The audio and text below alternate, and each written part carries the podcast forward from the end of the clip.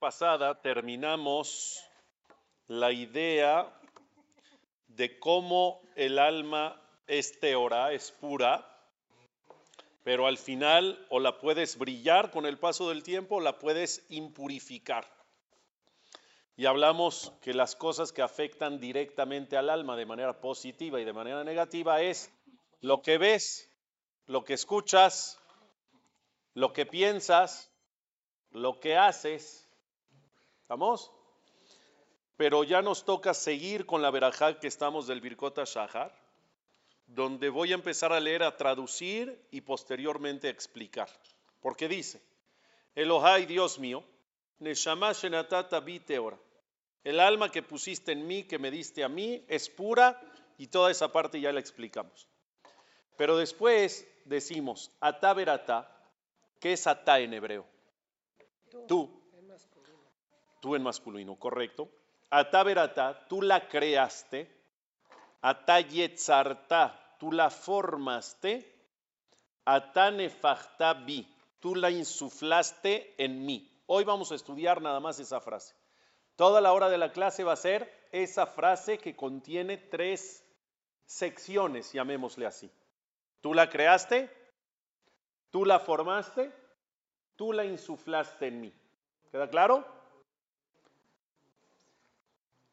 ¿Qué diferencia entre la creaste y la formaste? Primera explicación. Crear es cuando creas de la nada, de algo que no existe.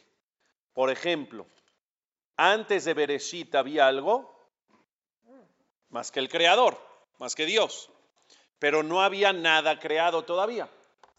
¿Cómo dice el pasuk en Bereshit? Bereshit bara. Aquí dice beratá, de bara.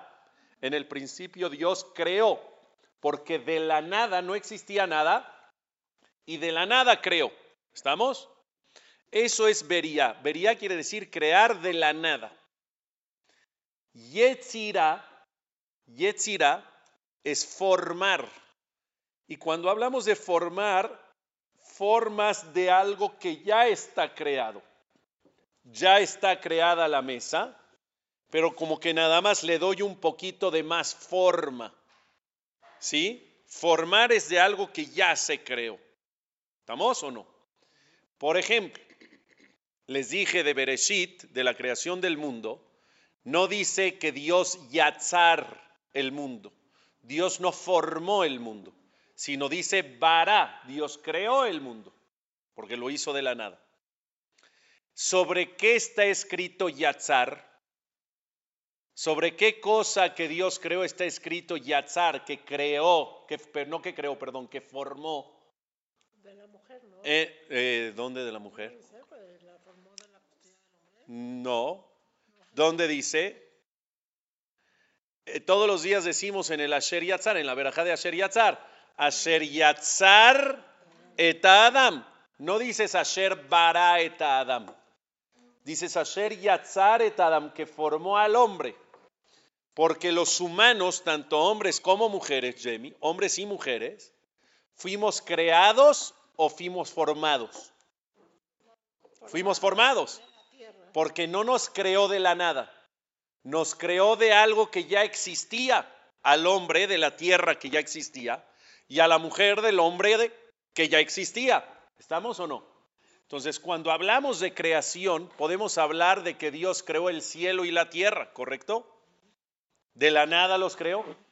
Pero cuando hablamos de formación, hablemos de los humanos. A los humanos Dios no los creó, Dios los formó, porque la formación es de algo que ya tenía creado y al humano lo, formó de algo ya creado. ¿Estamos hasta acá? Ok. Aquí empieza la clase.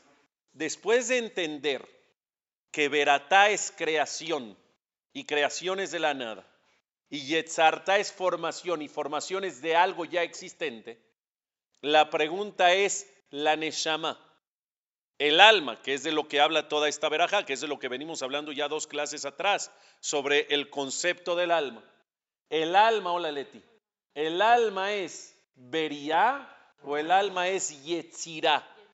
El alma es creación de Dios o es formación de Dios? Margot, ¿qué dices? ¿Eh? Ah, entonces tú dices las dos. Ah, siempre sales con un as bajo la manga, tú. ¿Eh?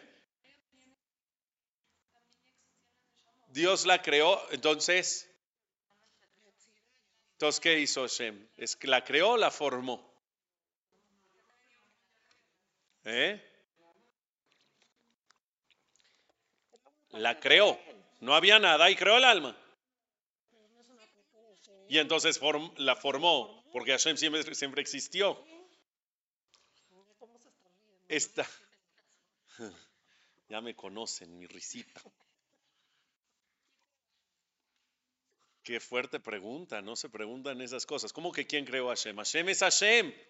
No, Hashem está por encima del tiempo. Es decir, no puede existir alguien que creó a Hashem, porque si existiría alguien que creó a Hashem, ese sería Hashem. Entonces, no, no hay, Hashem está por encima del tiempo. No, en Hashem no existe eso. Hashem estuvo siempre. Hashem es la energía del mundo que a partir de ahí creó y formó todo lo que conocemos. Pero bueno, ¿El alma es vería o es yetzirá? ¿El alma es creación o es formación? Entendiendo que creación es de la nada y formación es de algo ya existente. Explico. Está escrito que las Neshamot fueron creadas antes de la creación del mundo. Y si la creación del mundo es vería, es creación, pues entonces el alma que está antes de la creación Claro que fue algo de la nada y Dios la creó. ¿Estamos o no? Sin embargo, aquí se une la tercera y última sección donde dice, acuérdate que atane vi. Acuérdate que tú la insuflaste en mí. E insuflar quiere decir soplar. Quiere decir que como hemos dicho en clases anteriores, nosotros tenemos parte de Dios adentro de nosotros. Somos un soplo divino. Tú soplas un globo y lo cierras, lo amarras. ¿Qué hay adentro del globo? Aire. ¿Aire de quién? Aire tuyo. En otras palabras, hay parte de ti adentro de ese globo, ¿correcto o no? Si Dios insufla dentro de ti e introduce de esa manera el alma, quiere decir que parte del alma es parte de Dios. ¿De qué está compuesta el alma de la persona? De un pedacito de Dios, porque es un soplo divino. Y Dios siempre existió.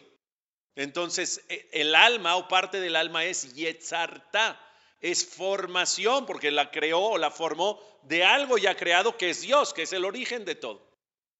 Por lo tanto, se entiende claro que dice, Ataverata, tú la creaste, Atayetzarta, tú la formaste, Veatane Fachtabi, y tú la insuflaste en mí. ¿Estamos?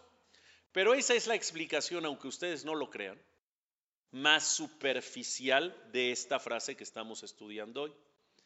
La explicación un poquito más profunda de esta frase es que estas tres secciones de esta, de esta frase, creaste, formaste e insuflaste, tienen que ver con las tres partes del alma que existen principales. Y es acá donde vamos a profundizar y vamos a abordar. Está escrito en la Kabbalah que el alma tiene cinco partes. El alma se divide en cinco partes. Tres internas, dos externas.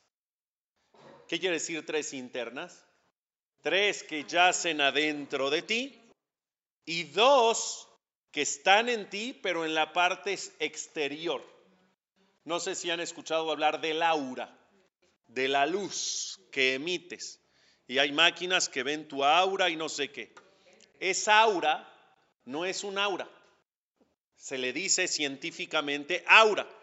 Nosotros lo conocemos como las dos secciones exteriores del alma, que se llaman Hayá y Yehidá.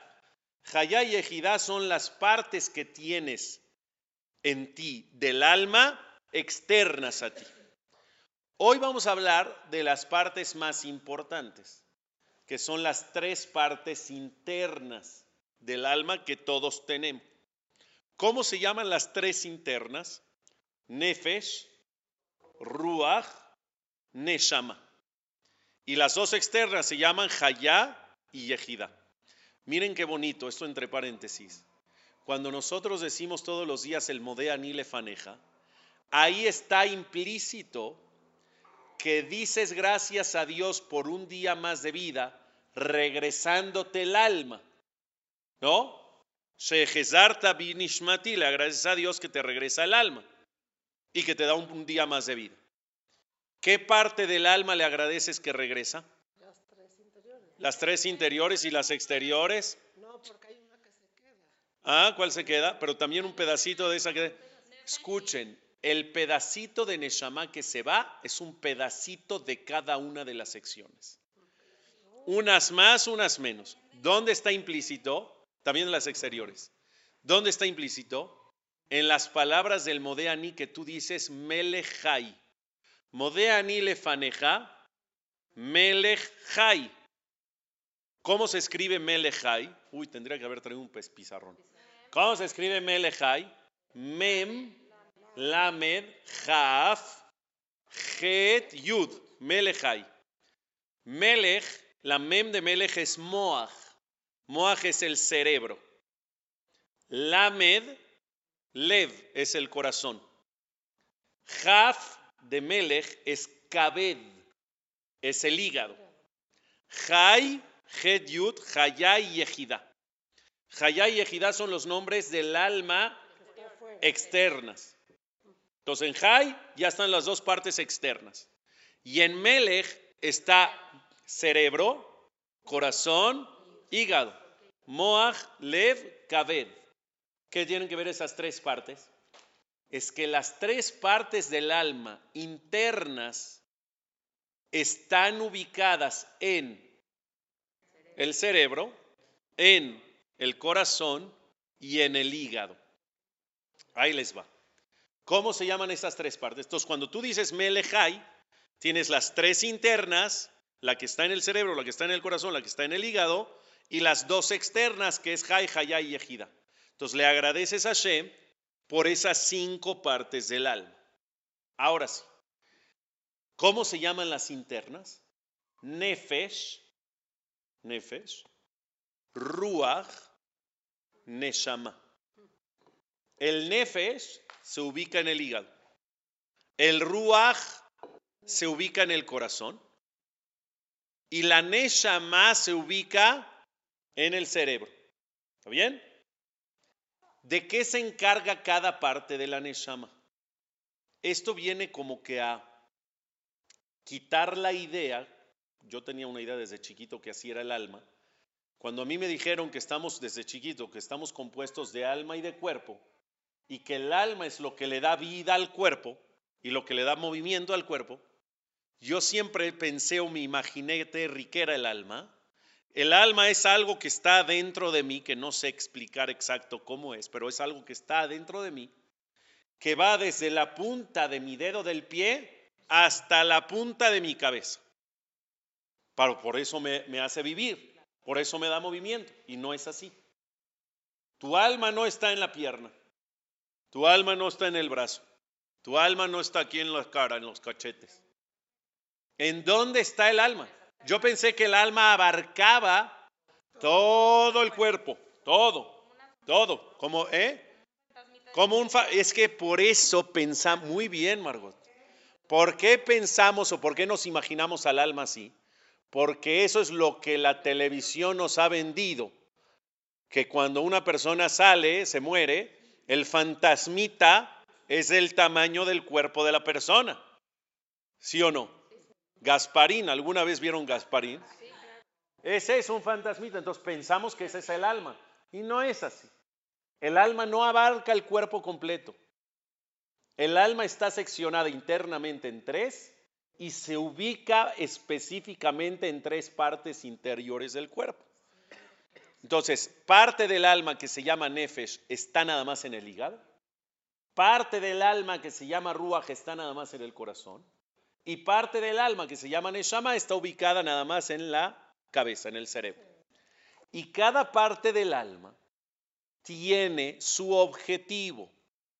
¿Cuáles son los objetivos de cada parte? El nefesh se encarga de los impulsos. Cuando un humano tiene impulsos, tiene deseos, tiene tentaciones, ¿qué parte de la Neshama está activando esos impulsos, deseos, tentaciones? La del hígado. Por eso se dice, me caes en el hígado. ¿No? Es esa parte impulsiva, es esa parte explosiva. Esas, esas reacciones vienen de dónde? Del nefesh que viene o que está ubicado en el hígado. El ruach es el encargado de hacerte sentir todos los sentimientos de la persona. Alegría, tristeza, amor, cariño, empatía, todos los sentimientos son motivados o maquinados por el ruach. ¿Y el ruach dónde se encuentra? Por eso se cree que se ama con qué? Con el corazón. ¿Por qué se ama con el corazón? ¿Por qué no se ama con el hipotálamo? Dice Marco, ¿qué es el hipotálamo? Es uno de los... A ver, te amo con toda mi tráquea. Ni se oye bonito porque no estás acostumbrada. Pero si te hubieran acostumbrado el mundo desde chiquita que se ama con la tráquea, te amo con toda mi tráquea, mi vida. Te amo con los riñones. No, ¿verdad? Te amo con el vaso. No, con el alma sí, sí, sí. Pero normalmente se ama con el corazón. Cuando una persona quiere expresar amor, ¿qué hacen? Ya me sale mejor que antes. Se ama, no, el símbolo del amor en este mundo es el corazón. ¿Por? ¿Por qué se escogió al corazón? ¿Sientes con el corazón? Nel pastel, claro que no sientes con el corazón. El corazón tiene encargado bombear, palpitar, un chorro de cosas científicas tiene a su cargo el corazón. ¿Por qué se dice o por qué se escogió al corazón para el símbolo del amor? Porque no es el corazón lo que ama. Lo que ama es el ruach, es la parte de tu alma que se encarga de los sentimientos. Y dije, déjame decirte que esa parte del alma que se encarga de los sentimientos se ubica en el corazón. Entonces, superficialmente se cree que se ama con el corazón, pero no, se ama con el ruach, que el ruach está en el corazón. ¿Estamos o no? Ok. Entonces, el nefesh tiene como encargo los impulsos, deseos y tentaciones. El ruach, los sentimientos, por eso está ubicado en el corazón. Y la neshama se encarga de los pensamientos, por eso está en el cerebro. Todo lo que piensas y a partir de ahí haces es a causa de qué? De la neshama. ¿Cómo son los niveles? ¿Qué parte del alma es la más espiritual? Todo el alma es espiritual. Pero ¿qué parte del alma es más espiritual y qué parte del alma es menos espiritual? Los niveles de abajo para arriba, es decir, de forma ascendente, es Nefesh, Ruach y Neshama. La parte del alma más básica, llamémosle la más chafa, la menos espiritual, es el Nefesh. Que es, muy bien, ahí va. Los animales tienen Nefesh. La parte segunda, el segundo lugar en el podio del alma es el ruach, los sentimientos, que también los animales tienen sentimientos, pero ya no tienen qué, ya no tienen neshama, ya no tienen alma. Alma, sección número tres, primer lugar, mente, pensamiento, diagnóstico, deducción, raciocinio, eso solamente lo tienen que los humanos. Cuando decimos en el Birkot Shahar, Ata Berata, Ata no nada más es, como dijimos, creación, formación, insuflación, sino se refiere a cada una de las partes del alma. Cuando dice Ata Berata, tú la creaste, se refiere al Nefesh Tú creaste la parte del alma llamada Nefesh. Atayetzarta. A ese Nefesh le diste una formación superior y creaste el Ruach. Atane fachtabi, tú la insuflaste en mí, se refiere a qué? A la neshama, al moaj, que es la parte más cercana a Dios porque ya es el soplo divino. Entonces, cada vez que digas el Birkot Shahar y llegues a esta frase, tú la creaste, tú la formaste, tú la insuflaste, primera explicación ya la dijimos. Explicación número dos es, tú la creaste refiriéndote al Nefesh. Tú la formaste refiriéndote al Ruach. Tú la insuflaste refiriéndote a qué? Al cerebro. Ya vimos que los humanos tienen las tres. Los animales tienen dos de tres. Los vegetales tienen vida o no? Las flores, la vegetación. ¿Qué, qué parte tienen? ¿Qué parte tienen? ¿También tienen Nefesh Ruach? Ne, Neshama no tienen seguro. Neshama seguro no. Nefesh seguro sí, porque tienen vida. Para tener vida lo básico es Nefesh. La pregunta es si tienen Ruach o no. Tú dices, no, obvio no tienen Ruach. Margot dice, sí sienten. Sí sienten. ¿Eh? ¿Sienten? Pobrecito el pasto de la cancha de fútbol. Imagínate. Todavía no llego. Todavía no llego. Estoy hasta Tane Fachtavi. Dicen por ahí que si le cantas a la flor, la flor nace bonito. Que si está. Yo les quiero contar una cosa. Eh, pero es que el rezo no se le hace a los árboles. Tampoco. No, porque sería idolatría, hija. Yo no puedo rezar al árbol, ni a la flor, ni al fruto. Yo le rezo a Dios por el milagro de los árboles. ¿Sí o no?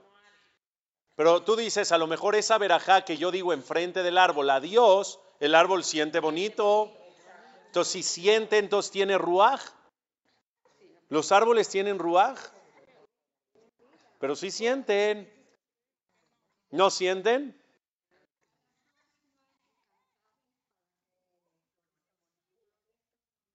Pues dicen. Y entonces si sienten, a ver, ahí les voy, ahí les voy. Les voy a explicar. La vegetación, llámense árboles, plantas, flores, frutos, etcétera, no sienten.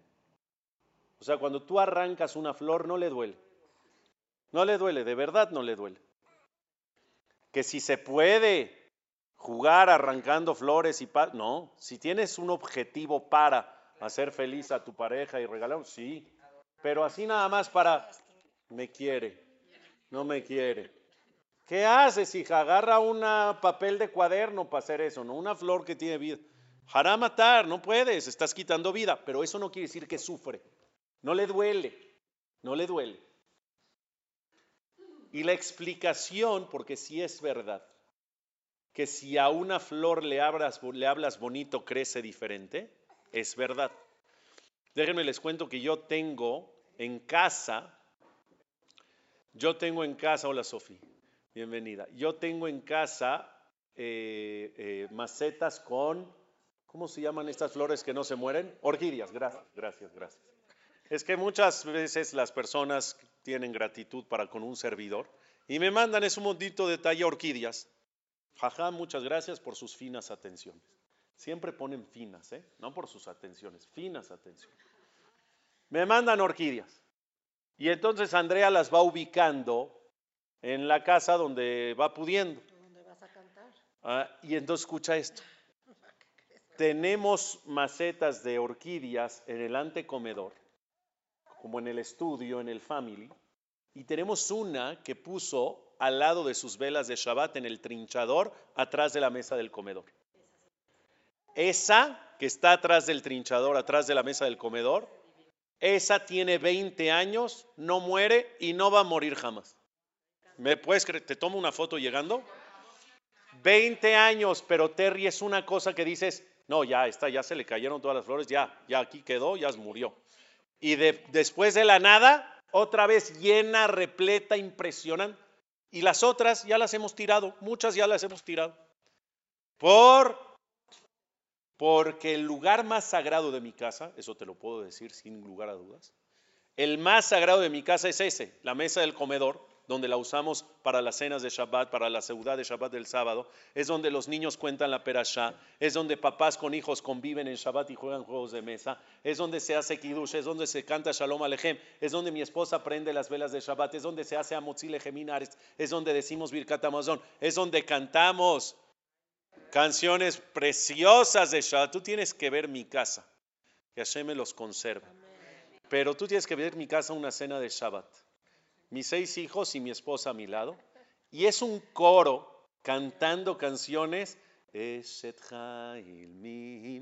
Todos los niños, segunda voz, primera voz, una cosa, no sabes qué bonito. Entonces, ese lugar, ese lugar, es el lugar más sagrado de mi casa, sin lugar a dudas. La orquídea que está ahí resiente ese ambiente para bien no se va a morir nunca, ¿eh? Sale y sale y sale y sale. Las otras que están en el family están enfrente de qué? De la pantalla donde de repente no, que la casa de papel, que el, que el, que el, ¿cómo se llama? El juego del caracol o no sé qué, yo qué sé cosas. Nada del calamar, sí cierto, no del caracol. No veo yo esas cosas en mi casa ni mis hijos, pero ven Ven que su serie de no sé qué, que eso y las noticias y la... El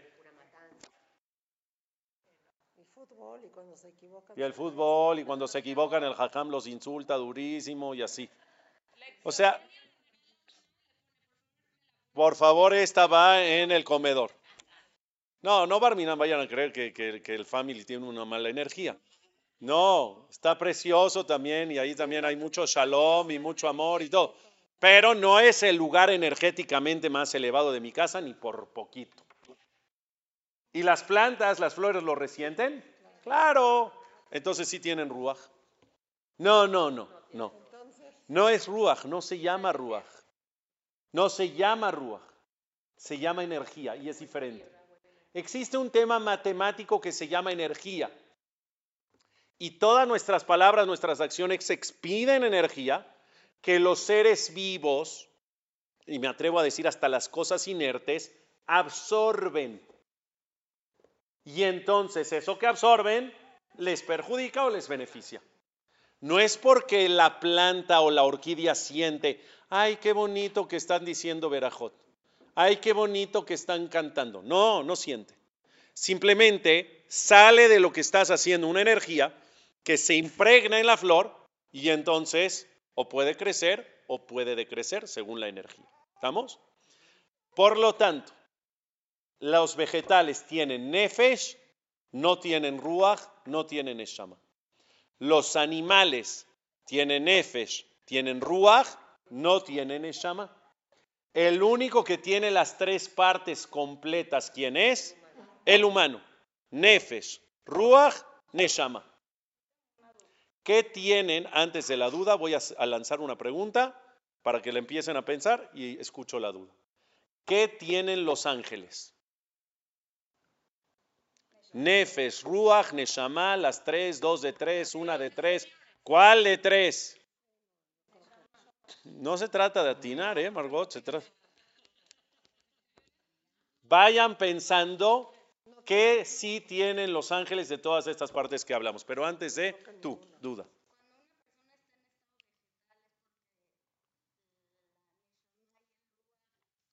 Muy bien, acabas de decir algo muy buenísimo. Muy buenísimo. ¿Por qué se le llama a ese estado estado vegetal? Por a personas Dios no lo quiera que estén en esa situación, sigue respirando, sigue con vida, pero dicen está en estado vegetal es porque a lo mejor ya nada más tienen nefesh, como los vegetales, y ya su ruach y ya su neshama ya se fueron. ¿Qué opinan? Sofi, ¿qué opinas? El humano tiene nefesh, ruach y neshama, ya lo vimos. Pero si está en ese estado de vegetal o vegetativo, a lo mejor el neshama y el ruach ya se fueron y ya nada más le queda el nefesh que lo hace respirar, que le, es la máquina que lo mantiene respirando. ¿Es así o no? ¿Eh? Entonces, si se muere el cerebro, la neshama está en el cerebro. Entonces la neshama ya no está. Es que no sé si llegaste a la primera parte donde dijimos que el nefesh está en el hígado, el ruach está en el corazón y la neshama está aquí en la mente, en el cerebro. Entonces, si tiene muerte cerebral, es porque se murió qué? La neshama. Entonces, ya sale la neshama. ¿Puede ser que la neshama sale y la persona está con vida? Porque todavía tiene el nefesh. Y el ruach, si tú dices que el ruach sale, en esa persona que está en estado vegetativo ya no siente. Entonces imagínate los familiares que van, aunque está en estado vegetal, van y le dicen te amo, te quiero mucho, no sé qué, y ya no, pues es una planta, ya no siente. ¿O sí siente?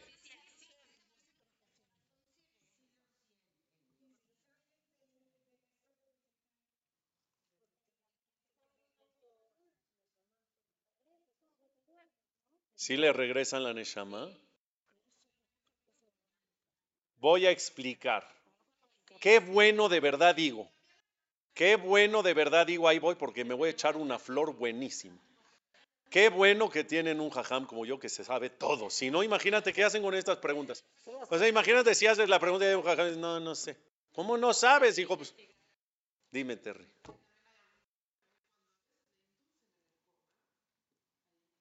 ¿Ahí qué? Pues sería, inducido o no, sería la misma pregunta. ¿Qué hay ahí? O sea, el que le induce el coma, ¿le está sacando la neshama?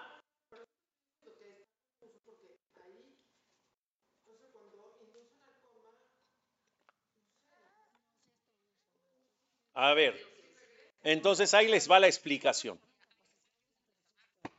Ahí les va la explicación. Una vez tuvimos una conferencia aquí con el Jajam Tobal y con... ¿Qué doctor fue, Sofi? No me acuerdo. Con el doctor eh, Jafif, ¿no?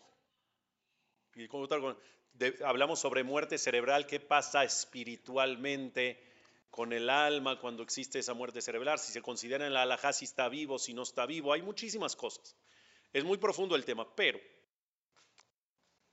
filosóficamente hablando, lo que se, la idea que se adopta sobre el Nefesh Ruach Neshama cuando están en ese estado es la siguiente. No quiere decir que ya no tiene la Neshama o que ya no tiene el Ruach y que lo único que tiene es el Nefesh y lo único que está haciendo es hacerlo respirar y mantenerlo en vida. No quiere decir eso. Que aparentemente es lo que se creería.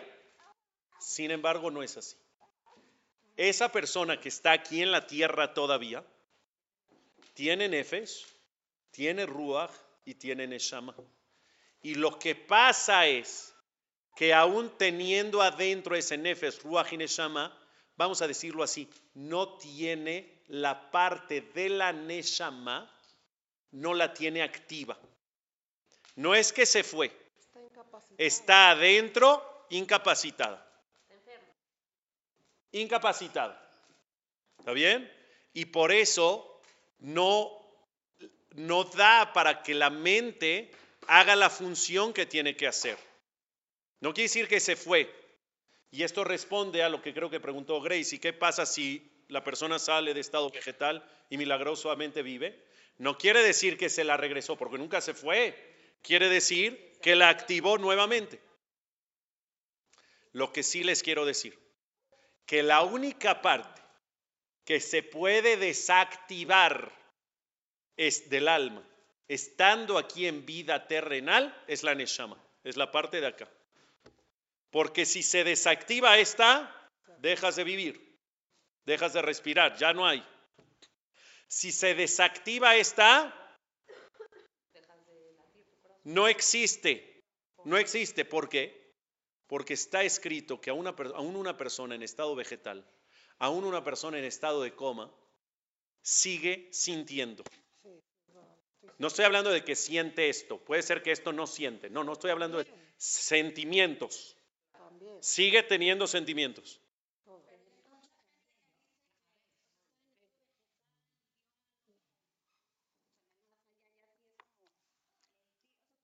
No quiere decir que se fue, eso es otra cosa, eso es otra cosa, eso es cuando tienen muerte clínica. Muerte clínica es que literal se van y regresan.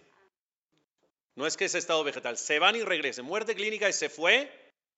Regresan y hay una encuesta de un doctor en Oxford, un profesor en la Universidad de Oxford, que entrevistó alrededor del mundo a 30 mil personas con muerte cerebral, eh, con muerte clínica. Y a todos les preguntó la misma pregunta. ¿Viste algo? Y si sí, ¿qué viste? Y todos de manera unánime dijeron, hay algo después de esto. O sea, que ya no es cuestión de fe, que algo viene después de lo que conoces, ya no es cuestión de fe, porque la gente te dice, ah, sí, ¿cómo sabes que la persona se muere y después viene algo después? ¿Cómo sabes? Y la respuesta hace años era fe. La Torah dice, bueno, tienes que creer. Hoy en día ya no es cuestión de fe. Hay gente que se ha ido, que ha regresado y te dice, hay algo después. Pero eso no es vegetal. Por lo tanto, Dios no lo quiera, aún en ese estado vegetal, sigue teniendo nefes ruach y neshama. Sin embargo, puede ser que la neshama esté desactivada, la de aquí. La de aquí, la de aquí, no se van jamás. ¿Hasta que qué? Hasta que muere la persona. Prueba, prueba. Mi abuelito materno falleció de 103 años de edad. Mashallah. Yo creía que era inmortal. De verdad, yo dije, este hombre va a vivir 200 años. ¿Por qué? ¿Y por qué? Porque nunca enfermó. O sea, murió de 103 años, 103 años y era sano, nunca entró a un hospital. Lo máximo que me acuerdo que le hicieron a los 90, le pusieron un marcapaso para que, para que ayudarle y ya. Un mes antes de su fallecimiento, fue la primera vez que enfermó en su vida de manera importante, le dio un infarto cerebral a los 103 años, una embolia. Y obviamente los doctores, viendo su condición y viendo su edad, dijeron, se acabó, no hay nada que hacer, ni operación, no hay nada, nada, nada, nada, nada. Es más, ni necesita estar en el hospital. Ya en la situación que está, llévenlo a casa, acuéstenlo en cama, cuando Dios quiera. Va a tener el suerito que lo va a ir hidratando, esto que lo otro, pero ya no ve, ya no oye, ya no siente, ya no nada. Así nos dijeron. Y entonces, ¿cuándo? Pues puede ser una hora, puede ser un año, puede ser, no sé, hasta que Dios le quite el alma. Y estuvo así un mes, en su cama acostado. Él falleció víspera de Kippur. Literal. El día de Kipur antes de entrar Kipur, y Kipur entraba a las 6 de la tarde, falleció a las 3 de la tarde. Diez días antes ya estaba en esa condición. ¿Qué fiesta es diez días antes de Kipur? Rosh Hashanah.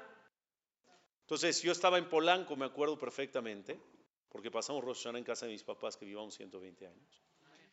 Y la verdad, saliendo del CNIS antes de ir a casa de mis papás, dije, voy a pasar a ver al abuelito vivían a unas cuadras de distancia, pasé a verlo, mucho más por mí que por él, porque pues él ya ni sabe, ni siente, ni conoce, ni nada, pero yo dije, lo quiero ver yo las más veces posible, ¿no? Me puse una silla al lado de la cama, le agarro la mano, ojos cerrados, boca arriba, le agarro la mano y empiezo a hablar, hola abuelito, ¿cómo estás? Soy Raúl, tu nieto, esta fiesta te encantaba. Ir al CNIS en Rosh era tu máximo. No pudiste ir por la condición en la que estás. Pero ¿qué crees? Yo te traigo la tefila a casa. Y empecé a hacerle los rezos de Rosh Hashanah. Muy bonito. Y le empecé a cantar las canciones alusivas a la fiesta, ya sabes, los Elijot. Adonas Elijot, Anenu. No me lo vas a creer. Pues cuando yo estaba rezando, estaba yo cantándole, él apretó su mano. Y no nada más la apretó, la levantó. Así, así. Así. Terminé, se le cayó y lágrimas corrían por su mejilla.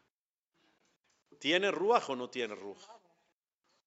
¿Le funciona el ruaj o no le funciona el ruaj? Cuando después de que falleció y que pasó, por parte de la comunidad, yo dentro de lo que hago en la comunidad me encargo de visitar a Belim, visitar a personas que han perdido seres queridos. Y me acuerdo que me tocó, a lo mejor dos, tres meses después, visitar al pediatra de mis hijos, que lo quiero mucho y me quiere mucho. Y entonces fui a visitarlo y me di cuenta que estaba sentado y no sé si por su mamá o su papá que falleció, no me acuerdo. Pero le dije, doctor, explíqueme. Mi abuelito estaba en esa situación. Me dijeron que ya no oye, que ya no siente, que ya no ve, que ya no nada. Me pasó así así así. No me diga. ¿Me puede explicar? Me dijo, no. Científicamente lo que te dijeron es correcto. Ya no siente, ya no oye, ya no ve, ya no nada. Pero yo estoy de acuerdo contigo. Yo sé lo que te pasó y estoy de acuerdo. Ahora tú explícame, tú eres el rabino. Así me dijo. La pregunta es de mí a ti, no de, tú, de ti a mí. Científicamente lo que se dice es lo que se dice. La realidad es otra. Y como la realidad es otra, ¿me puedes explicar? Tú eres el jajá. ¿Y cuál es la contestación? Que las personas que están en ese estado tienen Efesh, que los hace todavía estar con vida. Tienen todavía el Ruach, que los hace sentir y reaccionar ante esos sentimientos. Y tienen la Neshama adentro, pero desactivada. ¿Está claro? Entonces, ya aprendimos qué tienen los vegetales. Nefesh. ¿Qué tienen los animales? Nefesh y Ruach. ¿Qué tienen los humanos? Nefesh, Ruach, Neshama. ¿Qué tienen los, humanos en una fase terminal o alenu? Nefesh, Ruach, Neshama. ¿Qué tienen la Neshama? Nada más. Sí, pero el Nefesh y Ruach nunca se desactivan. ¿Qué tiene un ángel? Los ángeles, ¿qué tienen? Se ve que son madre e hija, contestó lo mismo hace rato Margot. Las externas. ¿Qué tienen los ángeles? Nefesh, Ruach, Neshama o nada más las externas. ¿Qué son los ángeles? ¿Qué tienen los ángeles? ¿Qué es? ¿Eh? ¿Neshama nada más? No, No, espérate, estoy en las internas, hija. no podemos decidir por eso. Sí, pero no deciden. Y no sienten ¿Quién de aquí dice salmos? ¿Quién lee salmos? Ubican el ciento, 104 o 103, no sé. 104 es el Barejín Afshi, a ver, ayúdame. Es el, ¿cuál? el de Rosjodes. ¿Cuál es? ¿103 o 104? Ok. El 104. El Salmo del Rosjodes, que se dice cada Rosjodes, número 104, dice ahí claramente. Barejín Afshi et Adonai, Adonai lo gadal, también otro te voy a dar la base, otro que salmano te llaman Kairiam, Kareva, Mahim, Aliota, Basam, Rukubo, Amalej, Alcan, Ferrua, José Malaja, Brujot, ahí, punto. No tendría que decirlo desde el principio, pero nada más lo hice por presumir. Eh, para impresionar. Bueno, te voy a decir que no por humilde, Pero sí. pero sí. No, yo no leo el Teolim diario para nada. No sé. Pregúntale a Mauricio, tu esposo, él- él- cuando yo era Hazán en San Sulpicio hace muchos años, venía Mauricio, él se impactaba que yo leía la tefilá de memoria. Y me dijo, ¿cómo te sabes toda la tefilá de memoria? ¿Cómo puede ser? Y yo lo decía, pero todo, ¿eh? De principio a fin me sé toda la tefilá, desde Odú hasta Alenu le Shabbat, Shachrit, Minjar, Bit, Rosh Musaf, Neil, todo, Shabbat, Shabbat de la mañana, Shabbat de la... to- el Shira Shirim, todo, todo, Kabbalah, Shabbat, de verdad, es, pero no soy yo, es una iluminación, o sea, Dios me mandó una memoria, así que quieres que te diga. ¿Cómo? En la memoria mis hijos no me ganan jamás. ¿Eh? No, no, no, o sea, no te sé. Te digo, te digo que así, más o menos los números de cada Teilí me falla, sé algunos, pero si me pones el texto, como que si me lo... Y no, del Teilim no todo, casi todo. pero de las tefiloto. Entonces Mauricio me preguntaba, dice, ¿cómo puede ser que te lo sepas de memoria? Y yo le contesté, malo sería si no. Tengo 40 años diciéndolo todos los días. Si no lo sabría de memoria, estaría yo muy jamor. ¿Todos los días? No sé, yo digo, no puede ser que lo diga todos los días de memoria y no me lo sepa, no. No. Bueno, ¿qué dice el Salmo de Rosh Hodesh? Ose Malachav Rujot. Cuarto renglón aproximadamente. Síguelo. Barejina Avshiet Hashem. Hashem Elohim Od Ve'adar la basta. Oteor Kasalma. Note Shamaim Kairia. Am Kareva Maim Aliotav Asam Abim Rejubo Amaleja al Kanfer Ruach. Ahí. Ose Malachav Rujot.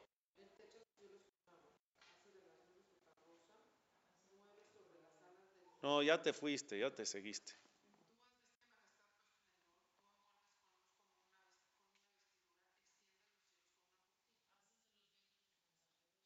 ¡Eh! Ese, ese, ese, ese, ese. Ese, Ose Malahab Rujot.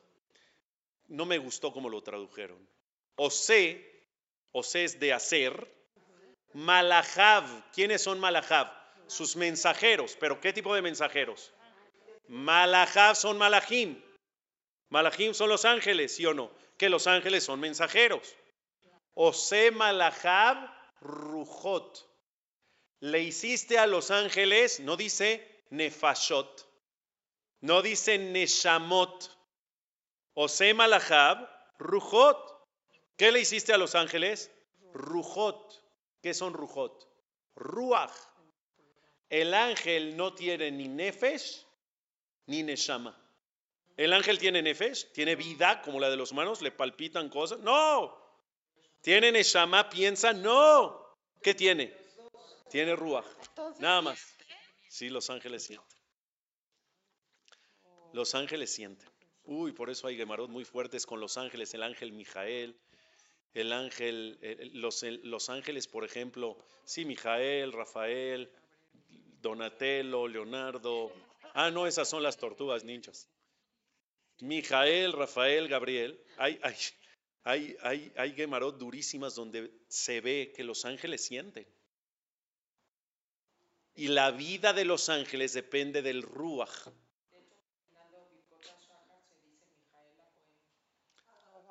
Sí, sí, pero eso es, es, es otra cosa, no tiene nada que ver.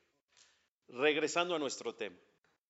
Ya vimos que tienen los vegetales, que tienen los animales, que tienen los humanos y que tienen los ángeles. Vean nada más la única creación que tiene todas. ¿Quién es? Y la única creación, por lo tanto, que puede decir Ata verata, Ata yetzarta, Ata nefachta bi, ¿quién es? Eres tú. Un ángel no puede decir esto, estaría mintiendo. En los animales no cabe esto, en los vegetales no cabe esto. Verata, tú me creaste el nefesh. Yetzarta, tú me formaste el ruach. Bi, tú me insuflaste la neshama se refiere a las tres partes del alma, que la única creación en el mundo que las tiene, eres tú el humano. Entonces imagínate cuando digas Birkot Shahir y llegues a esta frase, que entiendas el valor que tienes para Dios, como fuiste creado y que agradezcas ese valor y ese aprecio que te tiene Dios a ti. Termino diciendo, la gente cree que en ojos de Dios los ángeles son superiores a los humanos. Y no es así en ojos de Dios, la creación suprema es el humano, por encima de los minerales, por encima de los vegetales, por encima de los animales y por encima de los ángeles. Está escrito que la tefilá que dicen los ángeles todos los días a Dios es Kadosh, Kadosh, Kadosh, Adonai, Tsebaot, Melojo, Laaretz, Kebodo. Y dice la Gemara, que Dios no le permite a los ángeles decir esa tefilá diaria hasta que no escucha de un humano aquí en la tierra que diga esa tefila. Como que los ángeles se acercan a Dios y le quieren decir Kadosh, Kadosh, lo quieren enaltecer. Les dice Dios, Discúlpame, todavía no ha llegado tu turno. Mis consentidos no lo han dicho. Y ya que escucha de los humanos Kadosh, Kadosh, Kadosh, le dice a los ángeles, órale, súmense. Súmense a ellos. Los consentidos de la creación somos nosotros, por muchísimas cosas. Pero tenemos que darnos ese valor y ese aprecio, así como a Kadosh Baruj Hu nos los da a nosotros. Y está escrito que Dios nos defiende hasta de argumentos angelicales. Explico. La primera fue cuando Dios quiso entregar la Torah. Los ángeles se pusieron como locos en el cielo. ¿Por? Porque la Torah no la creó cuando la entregó. ¿Cuándo se entregó la Torah? En el 2448, desde la creación del mundo. No quiere decir que en ese año la creó y en ese año la entregó. La Torah está creada desde Bereshit y la tenía Dios guardada en el cielo hasta que llegó el año 2448 y la entregó aquí a la tierra. Y cuando Dios decidió entregarla aquí a la tierra a los humanos, los ángeles se pusieron como locos y dijeron, eh, eh, eh, eh, ¿a dónde te la llevas, hijo? Le dijeron a Moshe Rabenu, ¿a dónde te la llevas? ¿Estás de aquí? Y Moshe Rabenu no sabía qué contestarle a los ángeles. Y Moshe habló con Dios y le dijo, oye, los ángeles no quieren que me lleve la Torah, ¿qué hago? Dijo, ¿cómo? Los ángeles y humanos, humanos ganan. Agárrate del quise acabó y contéstales. Agárrate del quise acabó es una frase, una expresión de decir, agárrate de mí, confía en mí, te voy a mandar iluminación divina y les vas a poder contestar. Y les contestó. En la Torah dice no robar. ¿Los ángeles tienen libre albedrío para robar o no robar? No. Los humanos sí tienen libre albedrío para robar o no robar. Entonces, ¿para quiénes? ¿Para los ángeles o para los humanos? En la Torah dice no matar. Un ángel es eterno. ¿Tiene mortalidad el ángel? No tiene mortalidad. Entonces, ¿para quién es? ¿Para los humanos o para.? Pero el hecho de que Hashem le haya dado el voto de confianza a Moshe Rabbenu por sobre los ángeles y que le haya dicho, no tengas miedo de ellos, tú eres un humano. Tienes una capacidad inmensa para convencer a los ángeles y para llevarte la Torah. Agárrate de mí, yo te ayudo. Esto nada más nos dice que qué? Que somos superiores a los ángeles. Última. No, no seres humanos, seres espirituales que no pasaron a ser terrenales, como nosotros. Nosotros éramos seres espirituales que nos convertimos en terrenales y nos convertiremos en espirituales de regreso. Los ángeles no dieron esa conversión, se quedaron seres espirituales. Última, el ángel Mijael, última y termino.